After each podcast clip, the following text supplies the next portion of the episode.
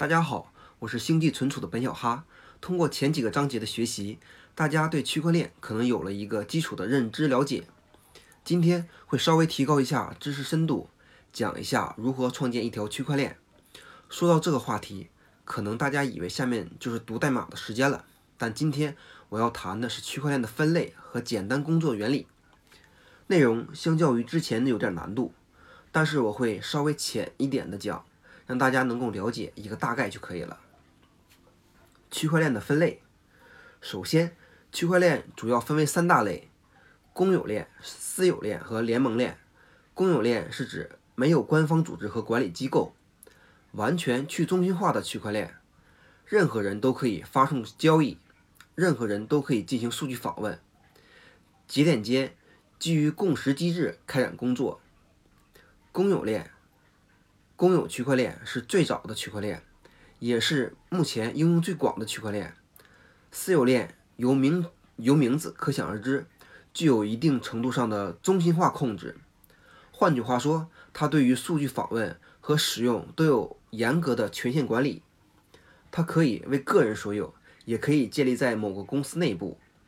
运作规则由个人和企业要求设定，并设置相应的权限分工。联盟链。介于公有链和私有链之间，是指有若干个机构共同参与管理的区块链。该区块链上的读写权限以及其他权限仅对联盟成员开放。联盟链是一种需要注册许可的区块链，这种区块链也成为许可链。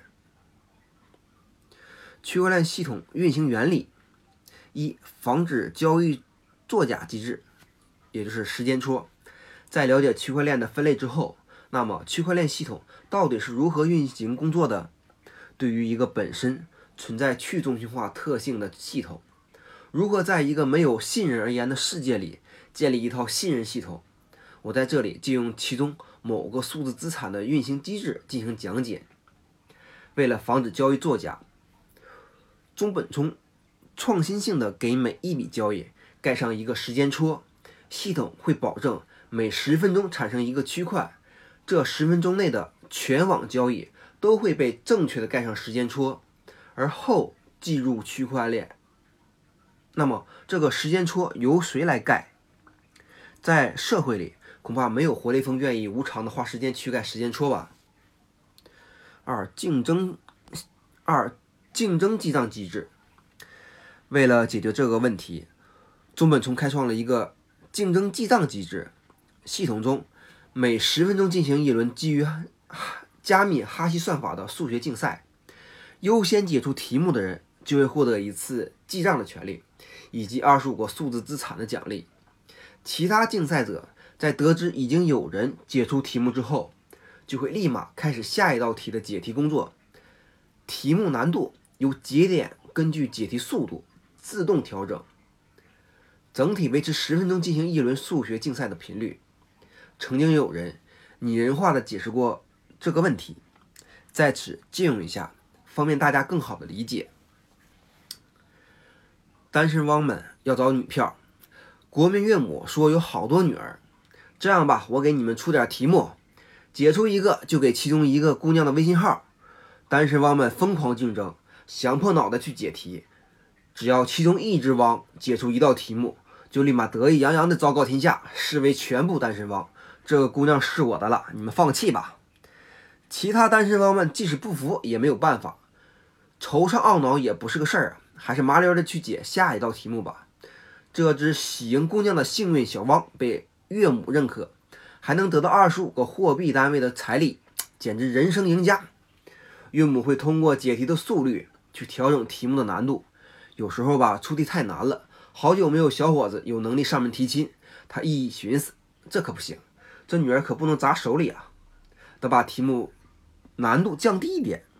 有时候难度太简单，不到十个时间单位就嫁出去一个，这还不行，赶紧使用难度提升技能。三，挖矿与工作量证明原理，这个过程其实就是传说中的挖矿，而数学竞赛就是算力竞争。那么，如何证明自己是最快解出答案的人呢？目前最常用的证明机制是工作量证明，英文缩写 POW。那么什么是工作量证明？举个例子，一家工厂一天要组装一百部手机，从早上开始准备各种零部件，到了晚上，工厂能够收到已经组装好的一百部手机。虽然厂长没有亲自去监督，计去计算一百部手机工作时长，但是也能正确。也能确定工厂这一天的工作量。简单来说，就是通过一个大家都可以验证的结果，监测工作的过程效率很低，但是通过对结果进行验证，来证明完成了相应的工作量，这是一种相对高效的方式。比如你的大学毕业证书、相关从业证书等，就是通过结果的检验所取得的一种证明。挖矿的过程实际上是建立一个全网总账，矿工就相当于账本的记账员，在全网矿工都核实完记账没有错误，经过六个十分钟记账后，这笔交易才能被区块链承认合法。